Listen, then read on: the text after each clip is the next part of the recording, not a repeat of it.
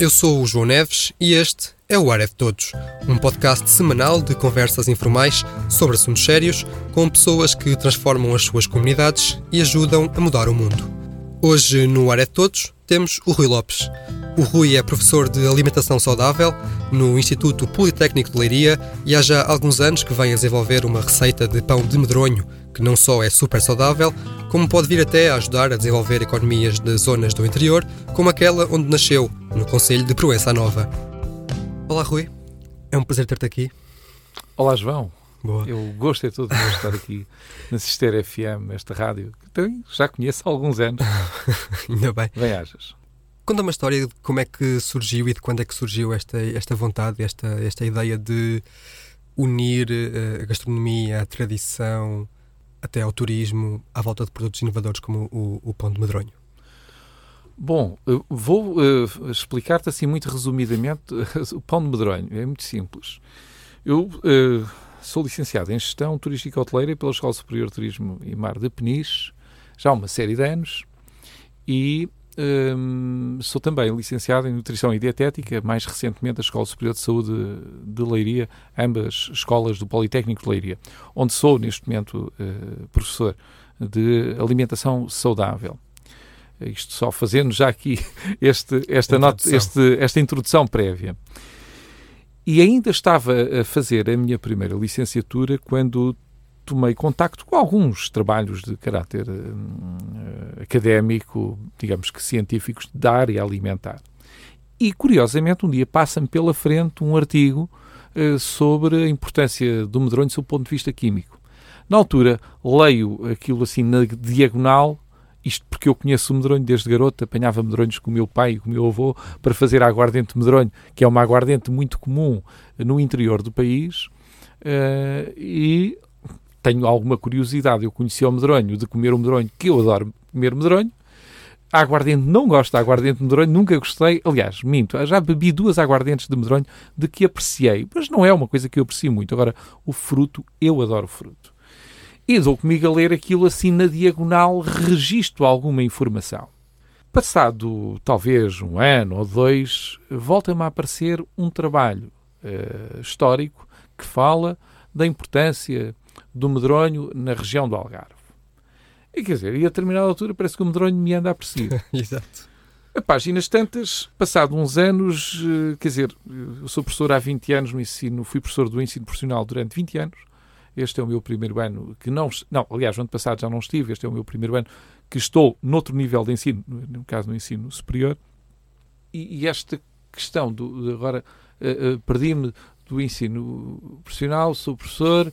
Uh, estava eu a dizer que. O medronho te perseguia. Ah, o medronho parece que me perseguia e, e a determinada altura não estava muito satisfeito. Quer dizer, com aquilo que tinha aprendido, com a minha formação académica, não é não estava satisfeito, estava satisfeito, mas era pouco.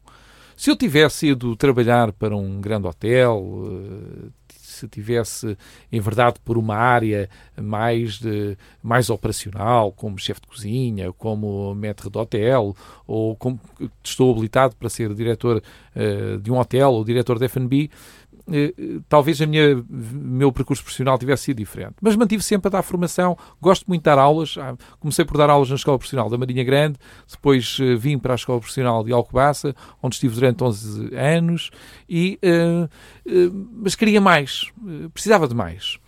E a determinada altura começa a dar muita formação em IPSS e a dar muita formação em culinária e começa a perceber que queria mais ferramentas e a, o curso de nutrição e dietética era, um, era uma coisa natural. Queria saber mais sobre alimentação, queria saber mais sobre alimentação saudável, queria ter outro tipo de ferramentas para poder fazer outras coisas uh, que tinha muito gosto em fazer.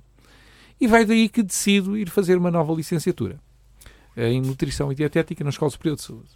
Nessa altura eu já andava com uma brincadeira com pão de medronho desde 2009. Isto foi que começou com uma iniciativa na Associação da Minha Aldeia. Eu sou natural da Maljoga de Proença Nova, que é, uma, que é um pequeno lugar uh, do distrito de Castelo Branco, uma aldeia muito bonita, que fica assim numa comiada, assim num, num montezinho. Ao lado da aldeia corre uma ribeira, que é a Ribeira da Isna, um sítio muito bonito. E uh, em 2008 ou 2009 a associação local não tinha continuidade, não havia direção. E o meu antecessor veio só Rui Lopes, olha, epá, tu és o único que poderia dar aqui alguma continuidade, mas eu não estava lá e nem tinha assim uma ligação tão forte à associação. E ele disse, epá, vamos fechar, não temos condições para continuar. Uma aldeia pequena, 14 moradores naquela época, portanto aquilo era fácil, passa a expressão, matar a associação. Era poucos moradores. Mas eu tinha uma ligação emocional muito grande à associação, porque ela tinha sido fundada pelos homens com quem eu tinha acompanhado durante toda a minha vida, da adega em adega, onde eu ouvi tantas histórias, onde eu aprendi e cresci tanto, onde eu me transformei também um homem. Uh, era uma pena fechar-se aquele espaço, porque percebia a importância daquele espaço. Só que o, o, o edifício estava uh, a precisar de obras profundas, deita, precisava de ser deitado abaixo para ser feito de novo, não havia dinheiro e eu tinha que fazer alguma coisa. Ou aceitava o encerramento daquilo ou fazia alguma coisa. E vai daí que consegui arranjar um conjunto de entusiastas, uns muito mais velhos do que eu e outros mais ou menos da minha geração, para agarrarmos aquilo e não tínhamos dinheiro. Então vai de fazer iniciativas para. Eram uns almoços, uns convívios, eu ia cozinhar, toda a gente ajudava e fazia-se ali umas patuscadas e começou-se a ganhar algum dinheiro. Há um grupo de amigos, eh, gente lá da terra, que tinham ligações familiares a amigos aqui da zona do Oeste, nomeadamente ali do Vimeiro, eh, a esposa de um amigo meu, a Telma, que é a esposa do Simão, é tão entusiasta quanto eu por estas coisas. Um dia conhecemos, eu digo-se, pá, estamos com dificuldades, precisamos fazer aqui dinheiro, fazer uns eventos, e começamos a fazer uns eventos para gente de fora, amigos de amigos, pessoas conhecidas, e começamos a, a, fazer nesses eventos que eram uns fins de semana, o pessoal vinha ao sábado, ficavam por ali na casa de uns e de outros, vinham amigos, familiares, mas era preciso ocupar aquela rapaziada, porque vinham muitos miúdos também, e era preciso fazer o quê? Mostrar o território. Foi isso que começamos a fazer ali na nossa associação. E, e, e começamos a fazer uns eventos interessantes. E num deles, que é o Encontros de Outono, conto sempre esta história, em 2009, que é um evento que nós fazemos sempre no último fim de semana de outubro. A malta já sabe, aparece, nem precisam de se inscrever. É um fim de semana uh, de, de, partilha, de grande. É um, é um, fim de semana muito emocional. Conhece gente que vem, olha, é meu primo, é meu amigo, a namorada de não sei de quem, e conhece gente de todo o país. Nós, hoje, na, naquela aldeia, que na altura tinha 14 moradores, hoje tem 30 e não sei quantos, por conta desta pandemia, vem muita gente fora. E o que aconteceu foi que eu tinha que organizar atividades para aquela malta. Então, um sábado, disse: Olha, de manhã vamos fazer uma telia de pão. Toda a gente faz um pãozinho. E eu enchi uma bancada com ingredientes. E temos que fazer pães diferentes. E eu já tinha uh, formulado uma, uma, um, um, pão com medronho. E aquilo era interessante. E levei medronho. Era a altura de medronho, portanto, em outubro apanha-se medronho. E eu pedi ao meu pai dois ou três quilos de medronho. E tinha uma bancada que tinha azeitonas, presunto, fizemos aquilo que os italianos chamam as focaccias, fizemos pães com chouriço, pães com farinheira, e fiz um pão com medronhos. É pão com medronho, coisa tão estranha. Toda a gente achou aquilo estranho. Mas depois gostaram de pão e a minha mãe adorou. Vai daí que aquela brincadeira até funcionou bem. Oh, bem. A minha mãe, como é uma exímia cozinheira, a Tidalina é uma exímia cozinheira, gostou e passado um tempo, uns meses, uns dois meses ou o que foi, surpreendo-me lá em casa com um pão de medronhos. Olha aqui o pãozinho que eu fiz. E o pão era bom. E só bem, de facto ando a pensar nisso, temos que melhorar aí. Mas... E fizemos algumas fórmulas. Desde essa altura que lá em casa só se come pão de medronho, que não tem nada a ver com aquilo que temos hoje no mercado. Como é que é esse pão de medronho? Bem, é um pão natural, é um pão que incorpora apenas farinha de trigo, leveduras, sal, água e medronho. Isto é aquilo que qualquer um lá pode fazer em casa, não é? Como é que é o nível de sabor? Se calhar, o ah, pão de medronho é um eu pão. Assim, eu assim que ouvi é um o pão, pão de medronho, fiquei. Se calhar ali o que ele travo, não sei se. É, muito bem. O pão de medronho é um pão aromático, é um pão primeiro perfumado, tem um aroma próximo de compota de frutos vermelhos. Uh, okay. Tem um cheirinho muito agradável que nos inunda o nosso cérebro assim com sensações muito interessantes. Isso é o, o cheiro. Depois é um pão que tem uma côdea rija, crocante, mas tem uma crocância diferente que faz lembrar quando nós eh, trincamos o caramelo dos pudins que fica assim agarrado, aquela, aquele caramelo uh, rijinho, tem uma, um mastigar diferente. É um pão muito macio. E depois derrete. Não, não se derrete, não se derrete, não é, não é, açúcar. Mas de facto tem essa sensação, essa crocância característica de, de, uma, de um torrãozinho de caramelo. Depois, é um pão macio, é um pão que tem uma longevidade até seis dias, mantém-se fresco. Ou quando eu digo fresco, é macio, com o miolo por dentro fica macio. Isso é notável. É, e, e isto consegue-se, não é só porque o medronho tem características que lhe permitem conferir estas estas vantagens tecnológicas é porque nós preparamos o medronho antes de o incorporarmos no pão. Porque uma coisa é fazer, pegar, ir ali apanhar uns medronhos e misturar numa farinha e está feito um pão, outra coisa é aquilo que nós fazemos.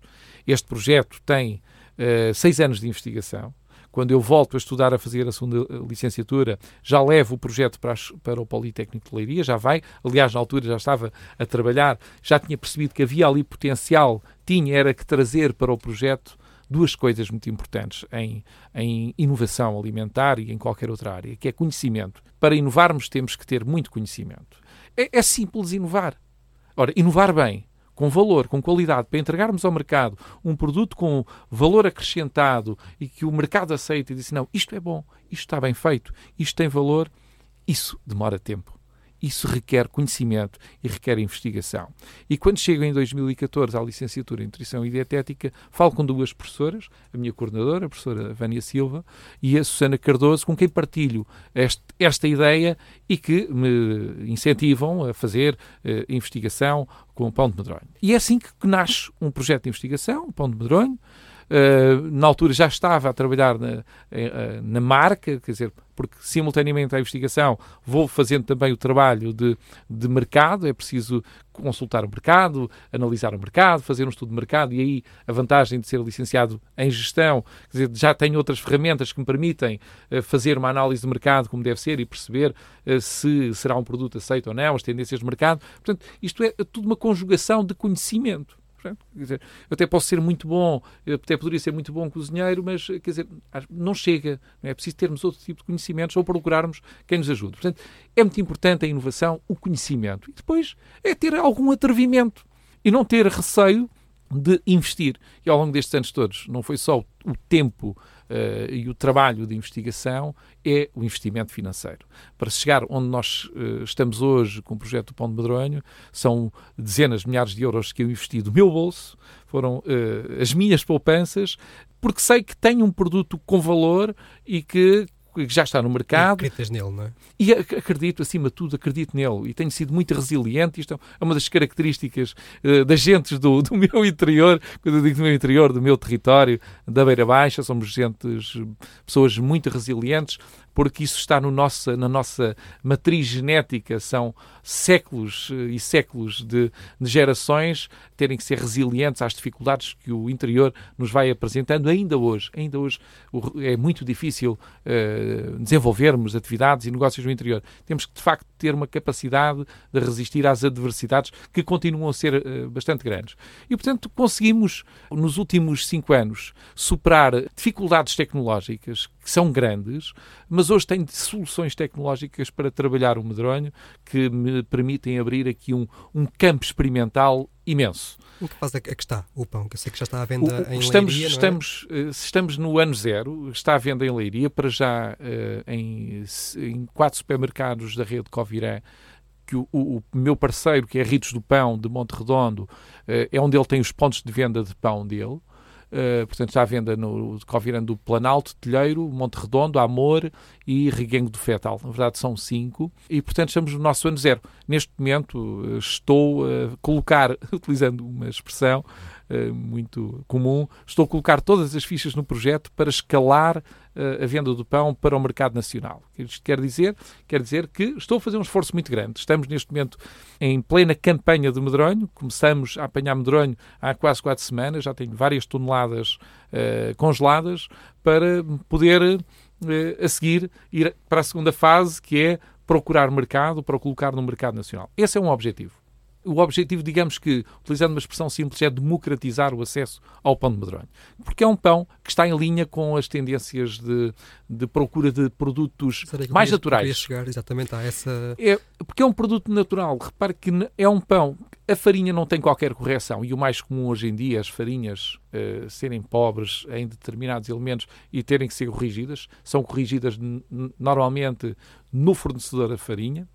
Uh, e é o mais frequente. Se quisermos uma farinha não corrigida, a padaria tem que encomendar uma farinha não corrigida, correndo o risco de estar a comprar um produto que, uh, sob o ponto de vista tecnológico, precisaria de alguns auxiliares tecnológicos, e este sempre foi, esta sempre foi uma condição, tem que ser uma fórmula de pão natural. E depois, não tem qualquer aditivo. Se nós hoje vamos comprar a generalidade dos pães industrializados, eles têm que ter auxiliares tecnológicos. Eu vou dar só alguns exemplos. É o, o branqueador, é o retensor de umidade, é o antifungos, é o antibolores e este pão não tem nada disso. Rigorosamente nada. O que tem é farinha trigo, levedura, sal, água e medronho.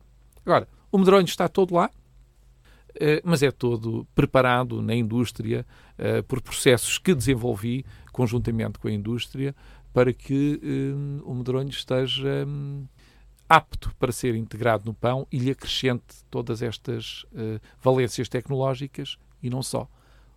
Duas outras coisas que são muito importantes para nós, que é a preservação máxima dos compostos naturais do medronho, e os minerais estão todos preservados, e são bastantes os minerais uh, do medronho, porque o medronho é um fruto bastante complexo quimicamente e, portanto, os minerais estão todos lá, mas também compostos bioativos, como é uh, a atividade antioxidante, flavonoides, polifenóis, antocianinas, antocianidinas, que são tudo compostos que hoje nós andamos à procura deles em todos os alimentos, que são aqueles que reduzem o stress oxidativo celular, com benefícios nas doenças cardiovasculares, na diminuição do risco do cancro, enfim.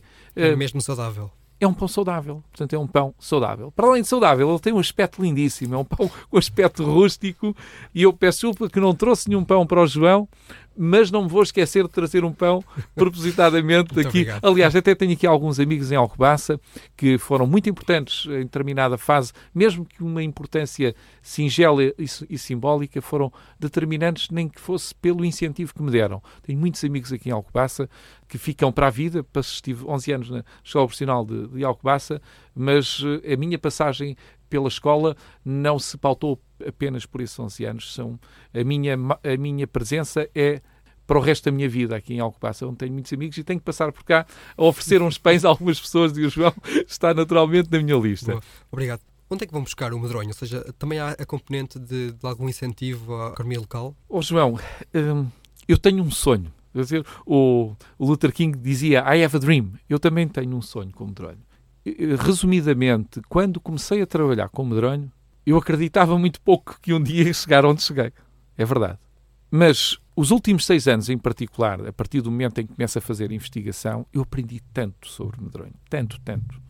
Encontrei várias soluções tecnológicas para o medronho e aprendi tanto com isto que a determinada altura eu passei a pensar não só no pão de medronho, que é algo para mim que é muito importante, quer dizer, um, é uma criação minha, é algo que, que, preciso colocar no mercado global, entretanto, porque preciso de começar a recuperar os, o, o, grande investimento que já tenho feito, mas também por uma questão de orgulho e, acima de tudo, como um marco no medronho. Nós hoje, no mercado, o que encontramos é aguardentes, licores e algumas compotas. E, na generalidade, digo em antena, que não tem problema nenhum em dizer, de fraca qualidade, de muito fraca qualidade temos que conhecer muito melhor a matéria-prima do medronho, que está muito pouco reconhecida, é muito pouco conhecida.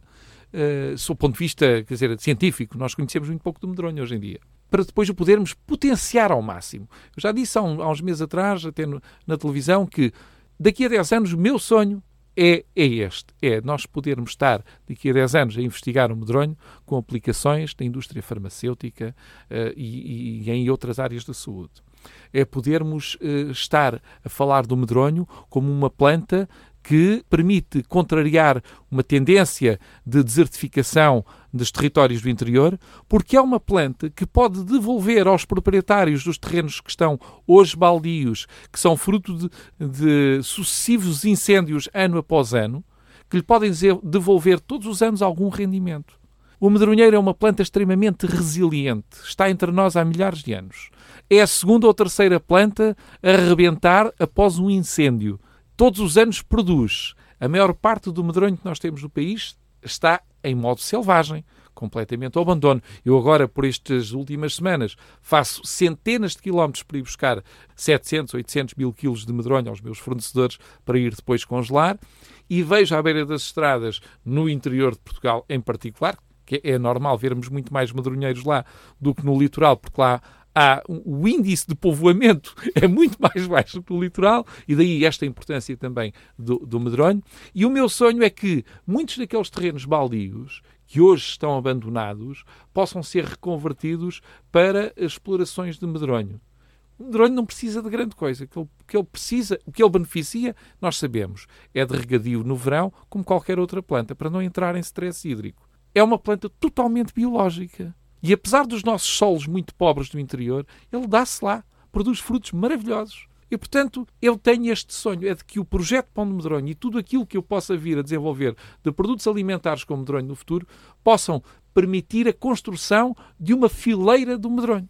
É um produto com muito potencial. É um, é um fruto com enorme potencial. Repara, João, que de, de, dos meus trabalhos de investigação, de todos os frutos vermelhos que eu fui analisar, de outros investigadores que já que estão amplamente caracterizados, e existem já caracterizações do medronho sob o ponto de vista químico, ele é de todos eles o mais complexo. Uma das coisas que é pouco falada normalmente em, em investigação na área química são os metabolitos secundários, que são substâncias secundárias que resultam, que são produto de reações químicas primárias. Normalmente não são muito exploradas, não são muito investigadas. O medronho tem 200 e qualquer, 200 e qualquer coisa compostos deste género. O fruto, caracterizado por Noronha na década de 80. O pão tem 22 destes componentes. Todos eles têm ação importante nos, tecidos, nos nossos tecidos uh, biológicos. E isto para dizer o quê? O medronho é tão complexo, tão complexo quanto rico. E, portanto, nós devíamos olhar para o medronho e acarinhá-lo como um fruto nacional tal como todos os países da bacia do Mediterrâneo que o têm. Mas eu digo, nós que eu sou português, quer dizer, acho que devíamos olhar para o medronho e dizer este é que é o nosso verdadeiro fruto vermelho. E porquê é que eu acho que tem ainda mais uh, esta importância? Porque é o único fruto vermelho que nós temos de inverno. Nós colocamos um medronho, um medronho aqui no jardim da Rádio de Sister, aqui à frente, eh, um medronheiro, perdão, e daqui por três ou quatro anos ele tem fruto. Não precisa de mais nada. Portanto, é uma planta que está muito bem consolidada nestes nossos ecossistemas, do norte ao sul do país, e, portanto, não precisa de grandes cuidados. Ela só quer um pedacinho de terreno e ser estimulada. Se nós colocarmos ao lado uma árvore uh, que lhe faça sombra, ele cresce, portanto, é, é, é resiliente, é muito trabalhador.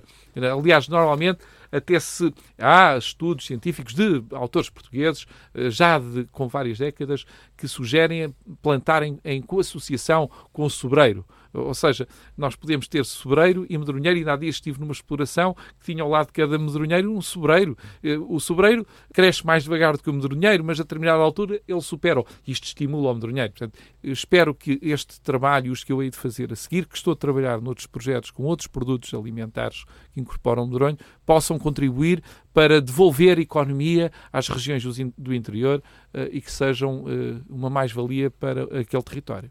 Podes falar alguns desses produtos ou ainda é segredo? Não, não, esses para já vamos, okay, vamos, vamos manter-nos assim, mas, mas alguns estão já numa boa fase de protótipo. Nós começamos por desenvolver, começo por desenvolver um protótipo, um conceito de produto e depois protótipo e depois eh, vamos uh, atrás das soluções tecnológicas ou do, de, de, mercado ou de um parceiro para desenvolver connosco, porque nem tudo é possível fazermos em modelo laboratorial. Quer dizer, há coisas que precisamos da indústria. No caso do pão de medronho foi preciso gastar milhares de euros em indústria para encontrar soluções eh, tecnológicas. Hoje temos, mas custou-me bastante dinheiro.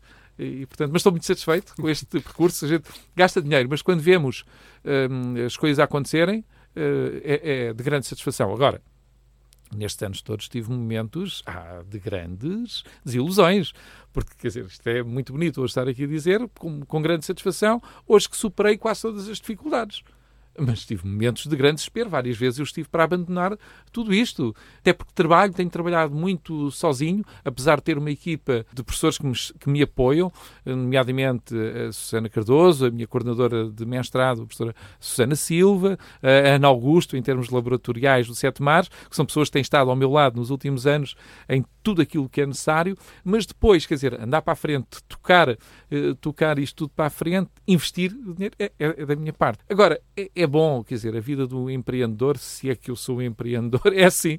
Nem todos os momentos são de glória, e com os outros nós aprendemos imenso. Nem todos são de glória, mas lá está, estavas a dizer, se eu te desistir, mas agora estás aqui, e acho que isso é que é, que é interessante. É, isso é de facto, é de facto. Essa é, é a vitória é, é, assim, é assim. E o que é também interessante é, ver o entusiasmo com que falas da Maljoga e do interior no geral. Como é que tu que saíste do, do interior para estudar, penso eu, e, e por cá ficaste, no, no litoral, uh, como é que vês as diferenças entre o interior e o litoral? a constante certificação do interior? Eu estou, João, estou em Liria há 25 anos. Quando eu saí da Maljoga, eu tive uma proposta de trabalho para ficar na, na minha aldeia, trabalhar na empresa onde eu fiz um estágio durante três anos, para ir trabalhar como medidor orçamentista. O Sr. Fernando Miguel, uma pessoa minha amiga, queria-me pagar um curso em Lisboa. Eu tirei o meu 12 ano de técnicos administrativos. No fundo, na altura eu podia ser toque em 1995 terminei o 12 ano, podia ser toque. Só me faltou fazer o exame eh, de acesso à Câmara dos Técnicos Oficiais de Conta. E queria-me pagar um curso para eu ir um ano e meio para depois ser o medidor orçamentista da empresa. Só que eu detestava papelada. Escritórios não era para mim. O que eu gosto mesmo é de estar com pessoas e de, e de desafios constantes. Mas bom, eu tinha concorrido ao ensino superior não entrei. Já vinha trabalhar para a Leiria na altura, para um bar à noite, vinha à sexta-feira à tarde, de mota, vinha, fazia, era lava-copos, só lavava copos num bar em Leiria, e durante um ano e tal foi isto. Quando terminei o 12 ano, o objetivo era estudar para Lisboa ou para o Porto. Não entrei naquele ano, fui ficando em Leiria, e, e portanto estou em Leiria há 25 anos, daqui a pouco vai fazer 26. Quando eu cheguei a Leiria, e ao longo destes muitos anos eh, eh, aqui, eu estive em dezenas de projetos, conheci, conheci contactei com milhares de pessoas e tive a feliz uh, oportunidade de muitas vezes contar um bocadinho das, da minha história de vida. E muitas vezes as pessoas me perguntavam assim: Mas olha lá, ó oh, oh, professor, ó oh, Rui, que idade é que, é que você tem? É pá, você está a contar umas histórias, parece que é muito mais velho. Não, olha, eu tenho a sua idade, tenho esta idade. Epá, então, mas isso assim no interior? Sim, no interior era assim. É verdade, nós no interior andávamos 20 anos atrasados em relação ao litoral. Quer dizer, eu tenho histórias de vida tão curiosas como eu, na segunda classe, eu estudava à luz de uma candeia a eletricidade na minha aldeia, eu recordo-me dela vir em, em, pleno para a minha aldeia, que tinha na altura 14 moradores. A eletricidade era abastecida por um gerador, no inverno tínhamos acho que era 4 horas de eletricidade, havia um homem todas, todos os dias que durante aquela semana ia lá pôr o gerador a trabalhar para termos eletricidade. Não tínhamos televisão na minha casa, quer dizer, tínhamos uma televisão, depois de, de uns anos havia uma televisão, mas só funcionava aquelas horas, não havia hipótese. Portanto, isto foi há 30 e poucos anos atrás. No litoral isso já não existia há muito tempo. Não, não é a experiência dos meus pais, por exemplo. Não. Pois, eu vinha da escola primária e pegava na meia dúzia de cabras e ia guardar cabras. Levava o cadernito e fazia as contas. Isto é um bocadinho da história da minha vida. Agora, isto, isto é, pá, isto, às vezes dizem, você já tem 60 anos. Isso era a história dos meus pais. Ou eu é que vivi isso. E pessoas com 60 anos. Mas, de facto, portanto, o, o interior esteve esquecido durante muito, muitos anos. Agora, eu vejo grandes oportunidades no interior. Vejo. Eu vejo oportunidades não só para o medronho, vejo imensas oportunidades para o medronho no interior. Mas vejo para muitas outras coisas. Eu acho que o interior precisa de duas coisas que são essenciais. Primeiro é que no domínio público haja uma verdadeira estratégia para o interior, porque eu acho que ainda não existe. Existem umas medidas paliativas, uns dinheiritos que se dão, uns, uns programas financeiros que se dão, mas não existe uma estratégia para o interior. Não existe verdadeiramente. Andamos aqui a ser enganados há décadas por sucessivos governos. Enfim, e ultimamente, este, o atual governo tem ideias, algumas até são interessantes, mas eu receio de que não haja dinheiro para implementar estas medidas. E, e, depois acabamos por ficar sempre esgotados por isto. Portanto, no domínio público, acho que é necessário haver uma verdadeira estratégia para o interior. Há, este governo até me parece que tem alguns, um pensamento para o interior. Não sei é se depois vamos conseguir executar isto. Até há medidas até bastante grandes e interessantes. Não sei se não são demasiado ambiciosas para executar num curto espaço de tempo, que são ciclos de quatro anos de governação. Eu já disse isto várias vezes em público, com alguma frequência tenho a possibilidade de fazer algumas intervenções lá pelo território e tenho que dizer, enquanto não houver um pacto de regime alargado a 30 ou 40 anos para o interior, nós não vamos lá.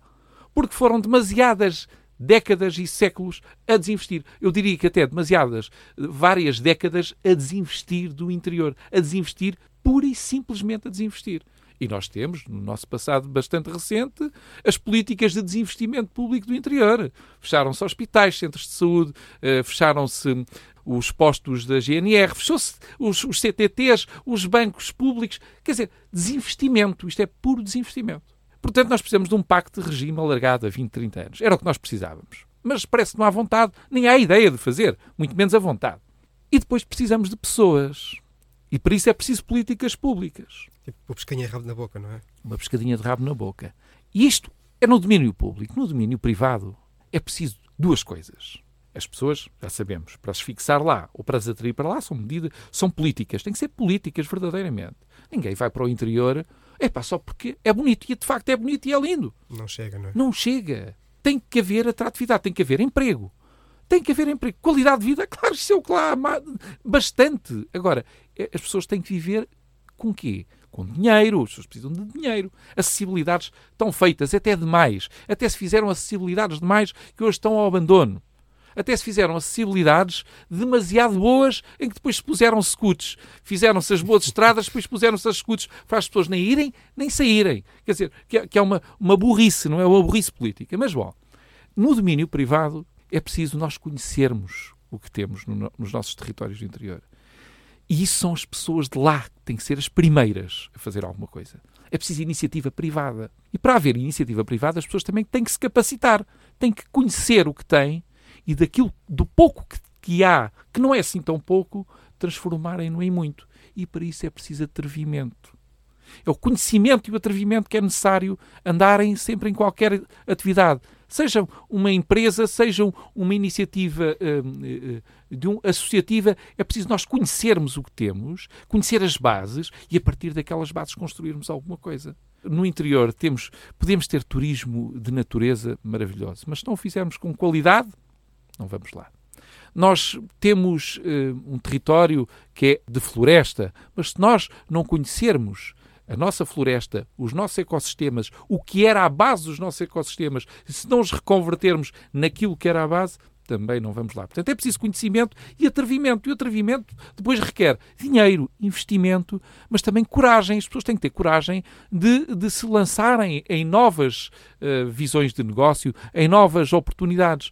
Mas isto tem que ser sempre sustentado em conhecimento. E nós temos que partir sempre da simplicidade que é o que nós já temos, que está connosco há séculos.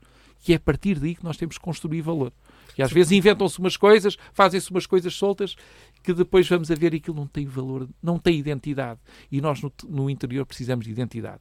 Muita identidade. Isso, isso parece-me uma coisa que, se calhar, aqui em Alcobaça também acontece, se calhar numa escala menor, tem a ver com essa capacitação.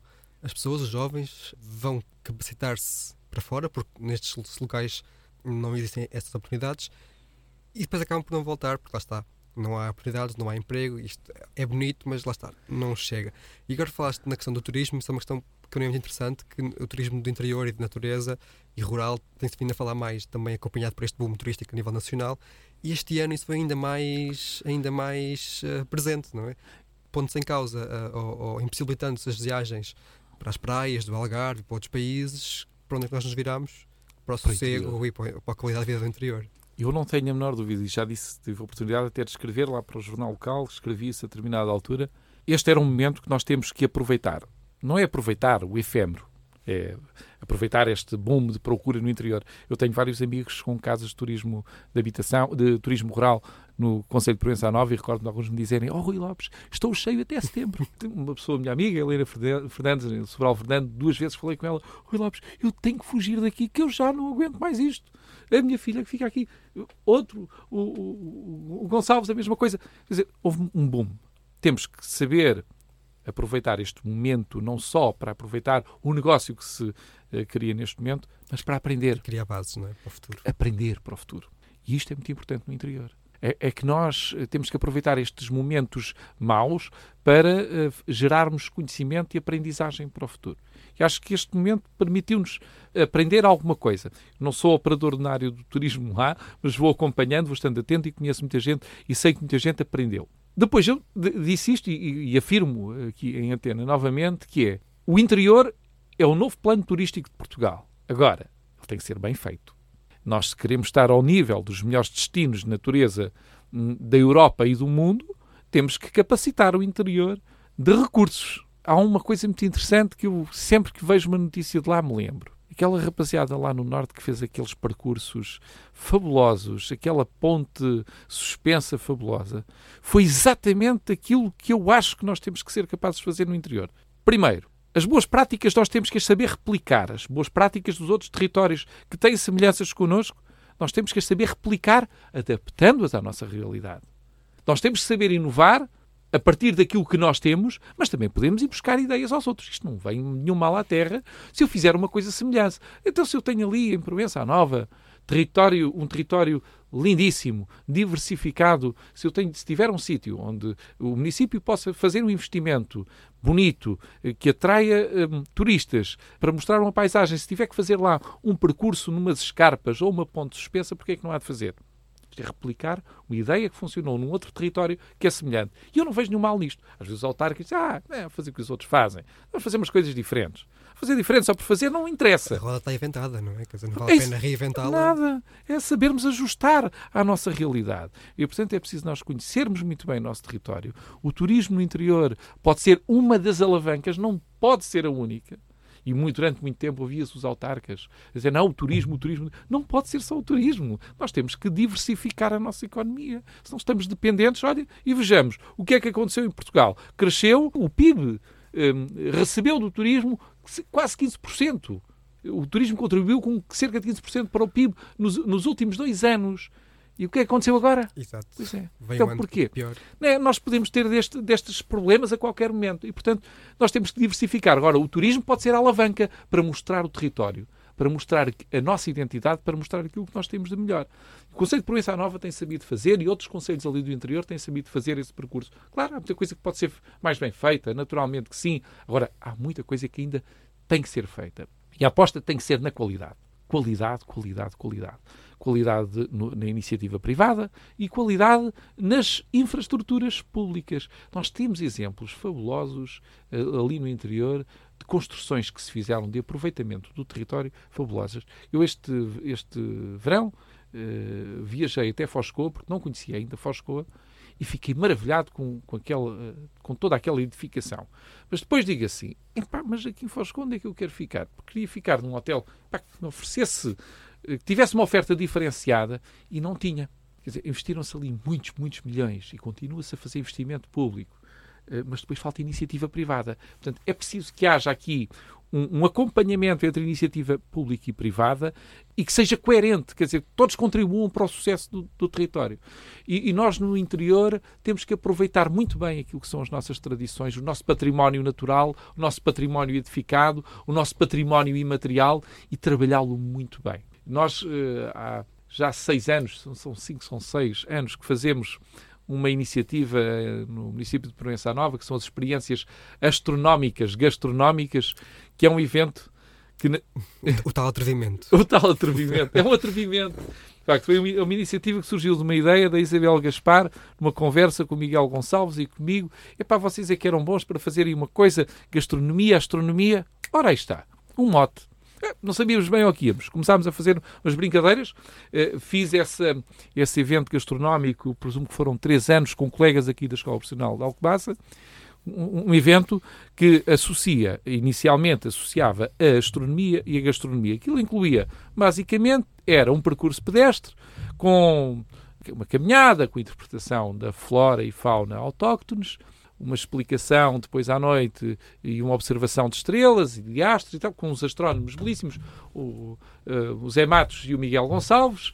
E depois, quer dizer, no segundo ou no terceiro ano, eu vou dando a, a ideia, temos que trazer outra malta para isto, porque senão esgotamos aqui o programa. E começámos a trazer outros cientistas de outras áreas. Para além dos astrónomos, astrofísicos, astrofotógrafos, biólogos, geólogos, antropólogos, e cada um veio falar da sua especialidade no contexto do território. E temos feito umas coisas maravilhosas. E cada ano fazemos numa aldeia diferente e vamos mostrar a potencialidade daquele pedaço do território de Provença Nova. Então vamos fazendo esta itinerância e mostrando o que temos de melhor. Em cada evento temos uma gastronomia de território, de autenticidade, em que mostramos um bocadinho do território. Isto é tal, o tal atrevimento que nós precisamos ter. Os últimos três anos nós fizemos sempre o jantar à, à luz uh, da lua e das estrelas. Entretanto, já estamos a colocar as artes. Uh, o ano passado tivemos uma interpretação de Fado Beirão, tivemos uma declamação de poesia de autores, já tínhamos tido no ano anterior de autores da Beira Baixa, enfim, e isto é nós trazermos aquilo que nós temos. E as pessoas, o público é curto, são 50 pessoas, é os que cabem dentro de um autocarro. Não pode ser para mais. Mas a experiência é autêntica. E o que é que as pessoas depois trazem dali? Autenticidade, uma experiência única. Claro que só ali é que era possível, não é? É só ali, naquele contexto.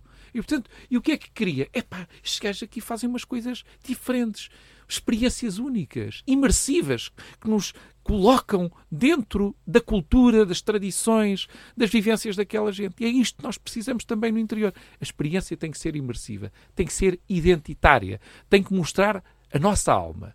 E as pessoas têm que levar um bocadinho de nós.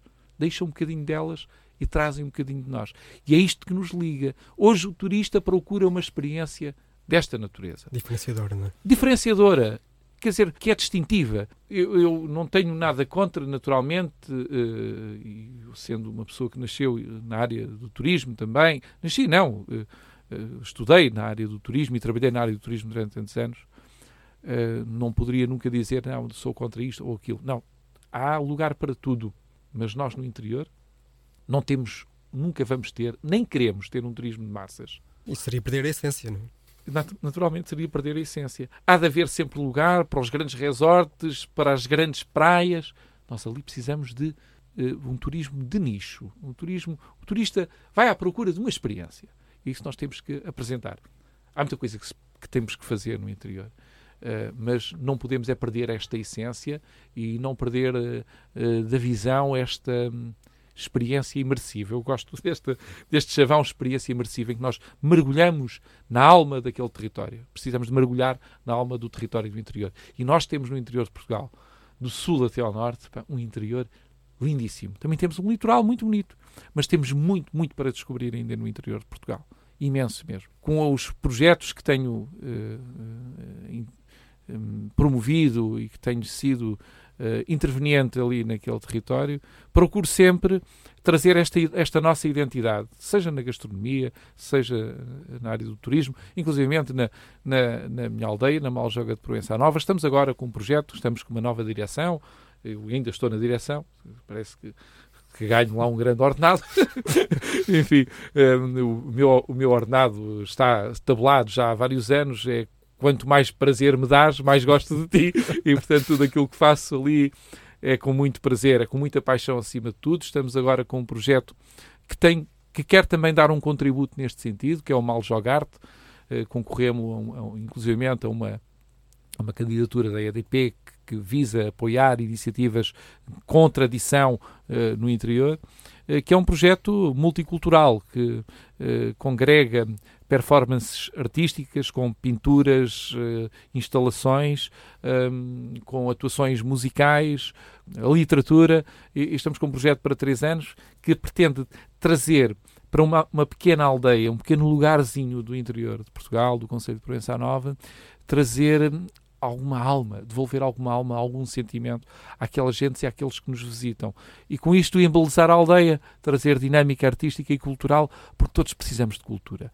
E as, as gentes do interior, a cultura passou sempre muito ao lado das gentes do meu território, porque uh, a luta pela sobrevivência, Exato. por colocar o pão na mesa uh, e que não faltasse a comida para a sobrevivência, é algo que esteve enraizado nas nossas gentes daquele território durante décadas.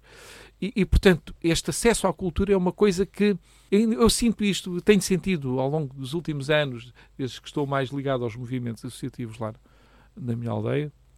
As pessoas têm, às vezes, alguma dificuldade em perceber a importância de uma intervenção musical e depois, quando quando recebem esse, ficam todas maravilhadas. Eu vou dar um exemplo. O Nuno Marçal, que é um, pessoa de grande coração, um amigo daquele território, é um bibliotecário de Proença Nova, que anda com a bibliomóvel de aldeia em aldeia. É, a vida dele é esta: é levar, é levar esta a literatura, é levar conhecimento, é levar enfim, amizade, simpatia, aquilo, tudo aquilo que um livro nos pode trazer, um jornal, uma revista, da aldeia em aldeia. Um projeto que tem já vários anos. Um projeto de grande sucesso uh, que eu uh, trago no coração. E nunca tinham vindo a, a, a Maljoga, aldeia. Há um tempo atrás, a propósito de uma brincadeira de uma 4L, eu tive uma 4L e ofereci-lhe um motor de uma 4L que eu tive há uns anos. E ele veio lá à minha casa dos meus pais, nem nos conhecíamos. Mas foi assim uma coisa de Facebook engraçada. E eu perguntei-lhe assim: Ó oh, Nuno, epá, porquê é que vocês nunca vieram com a bibliomóvel lá mal joga? Isto ele com toda a franqueza disto-me isto e não tem problema nenhum em partilhar porque é público. Oh Rui, diziam-me que na mal joga não valia a pena vir, pá. Sei, pá, porquê? É pá, porque não havia cá gente. E de facto é verdade, não tem muita gente. Só Nuno, olha lá, por um não vale a pena. E ele diz assim: é o meu lema, sempre foi. Então atreve-te a vir à Maljoga e vais ver a experiência. E é verdade que o Nuno, passado uma semana ou duas, já não sei, veio a uma segunda-feira à, tarde à, aldeia e o que é verdade é que ele passou a ter, sempre que vinha com a bibliomóvel, que é uma vez por mês, deixar livros e recolher livros, tinha sempre 8, 9, 10 pessoas a levarem livros. Aquela gente até então não lia. Meu pai não lia. Durante décadas, décadas, o meu pai não leu um romance, a minha mãe também não. Agora tem lá sempre três, quatro romances. E isto é trazer a cultura às pessoas. E é importante. Pessoas que, provavelmente, temos lá pessoas que provavelmente leram na escola primária. O meu pai, lembra-se, diz que desde que foi para Angola que nunca mais tinha lido um livro. Não se recorda de ter lido um livro. E, portanto, nós temos que ser resilientes, temos que ser proativos no interior, temos que ser criativos. E, e esta criatividade que o interior precisa também precisamos de ter um alcance maior além da ponta dos nossos pés e perceber o que é que esta gente precisa. E isto é iniciativa privada. Portanto, se na iniciativa privada nós temos que fazer isto, a iniciativa pública tinha que estar muito mais atenta a isto nesse aspecto sou muito crítico, porque muitas vezes os municípios, os governos podem poderiam fazer muito mais e não fazem, porque se fecham demasiado os gabinetes, estão pouco com as pessoas, contactam pouco com elas, sentem muito pouco as suas dores e, portanto, não conseguem ver além da ponta dos seus pés, quanto mais ver pela ponta dos pés dos outros. E, portanto, é, é algo que a mim me, me traz alguma, alguma aflição e algum constrangimento, é pensar que os decisores políticos, quem está à frente das instituições públicas e quem tem o poder transformador não tem a visão uh, que nós precisamos. E, portanto, uh, o interior também precisa de outra visão política, de outras pessoas. Bem, precisa de gente que tenha vontade de fazer coisas. É, é um bocadinho isto. Este ano houve também uma coisa interessante com a questão da pandemia, não é? Reforçou-se a ideia uh, do trabalho remoto. também se deveu a isso o tal aumento de, de pessoas em, em na Maljoga, dos 14 para os 31, acho que é, foi isso. É. Porque eu, eu penso, não é? Se, dizer, se se pode trabalhar à distância, que melhor sítio do que faz, para, fazer do que numa aldeia como é que tu, como é que tu descreves? Eu fui um deles. Eu sou doente pulmonar, quer dizer, fiz um pneumotórax há uns anos, em 2015, e agora voltei a fazer outro durante a pandemia em julho. E fiquei um bocado apavorado no início. Reconheço que fiquei, e é, é normal, porque que é doente pulmonar, quer refugiar-se. Bom, mas o primeiro mês, eh, no início de março, refugiei-me e estive em teletrabalho na minha aldeia. E como eu, sabia que havia mais eh, duas pessoas nesse sentido. O que aconteceu, eh, essencialmente, nas aldeias do interior foi, e recordo-me falar isto com, com, o Presidente da Câmara, o José João Lobo, a determinada altura, ele, numa visita que fez à aldeia, disse-me assim, Rui, nós já tivemos 300, eram 300 e qualquer coisa, pedidos de contadores de água novos para casas que existem há muitos anos. As pessoas estão a regressar. As pessoas regressaram. E, em particular, aqueles que, já estando reformados, estavam em Lisboa e nas grandes cidades, mas que tendo ali uma casa num sítio muito mais seguro, se recolheram ali. Na Maljoga, há vários que já disseram que já não voltam para Lisboa. Já não fazem o caminho de regresso. Podem lá voltar para ir a uma consulta coisa que o valha, e lá está um pouco aquilo que eu dizia há pouco, o desinvestimento dos últimos anos. Exato. Se nós tivéssemos um serviço de saúde pública eficaz no interior, nós conseguimos fixar muito mais gente. Quando eu digo da saúde, outro tipo de respostas, outro tipo de necessidades que, que são serviços públicos mais eficientes, mais eficazes, conseguiríamos fixar este tipo de pessoas. São cidadãos não sendo ativos, são cidadãos muito importantes no interior. Aqui há uns anos, numa, numa tertúlia que tivemos lá em Provença Nova, dizia o interior também tem que olhar para o cidadão idoso como um ativo muito importante, porque são pessoas que têm rendimentos, têm reformas, são pessoas que devolvem à economia normalmente tudo aquilo que a economia lhes entrega. E, portanto, eh, tínhamos que ter também esta visão de não deixar fugir os serviços de saúde ou não os deixar definhar para termos uma resposta para estas populações. Porque nós hoje temos no interior de Portugal, o Conselho de Proença Nova, Vila de Rei, Mação, Oleiros e Sertã são dos mais desertificados da Europa e onde eh, o nível de envelhecimento é mais elevado. Ora, isto significa o quê? Temos a população mais idosa da Europa, os territórios mais desertificados e vamos desinvestir em saúde, em segurança. Isto passa pela cabeça de, de, de, alguém consciente do que é a gestão dos territórios? Não. E, portanto, mas foram estas pessoas que se recolheram lá. Claro, tá, estão por lá pessoas de 70 anos que voltaram, que estão e, e, que se fixam lá durante uh, bastante tempo, por longas estadias. E isto é muito importante para o interior. E, portanto, e a pandemia trouxe isto muitos já disseram que não voltam, o que é bom, ok? Acabou por deixar uma pegada, uh, por outro lado, boa. Felizmente não temos tido uh, surtos uh, muito grandes naquela região, até porque este isolamento também permite isso. Uma das coisas que fizemos na nossa associação, eh, também recentemente, que não tínhamos, foi pedir ao município que viesse fazer também a atividade, a ginástica sénior, que os nossos idosos, eh, as pessoas da aldeia não tinham, e temos cerca de 20 pessoas a fazer ginástica sénior todas as semanas, duas vezes por semana, nas instalações da nossa associação.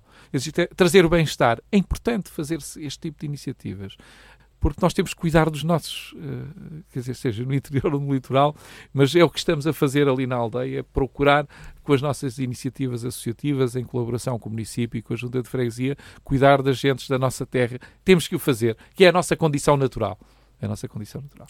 Fica o convite, não é? Para visitar a Maljoga e toda aquela região do interior. Ah, naturalmente. Nós este, neste momento não estamos com eventos, como é óbvio, mas uh, fica a promessa de, uh, assim que esta pandemia levantar, se pode utilizar assim o termo, vamos retomar toda a nossa atividade associativa e fica o convite uh, às pessoas que nos estão a ouvir para participarem nas nossas iniciativas. Estamos lá com ideias para fazer umas coisas bastante interessantes e eventos que possam mostrar o potencial de todo, de, daquele território. Bom, Rui, olha, foi um gosto uh, conversar contigo. Obrigado, João. Eu é que agradeço. E vou ficar à espera então do pão de, de. Ah, sim. ok. Não prometo que seja esta semana, mas na próxima semana passo por cá, de certeza, a deixar uns quantos pães ao João Neves Boa. e a muitos outros amigos de Alcobaça. Bem-ajas. Obrigado. Como nós dizemos no interior, bem-ajas e até sempre. Até sempre. Este foi o Área de Todos, gravado nos estúdios da Sister FM de Alcobaça para o Mundo, num podcast onde se pensa global, mas se age localmente.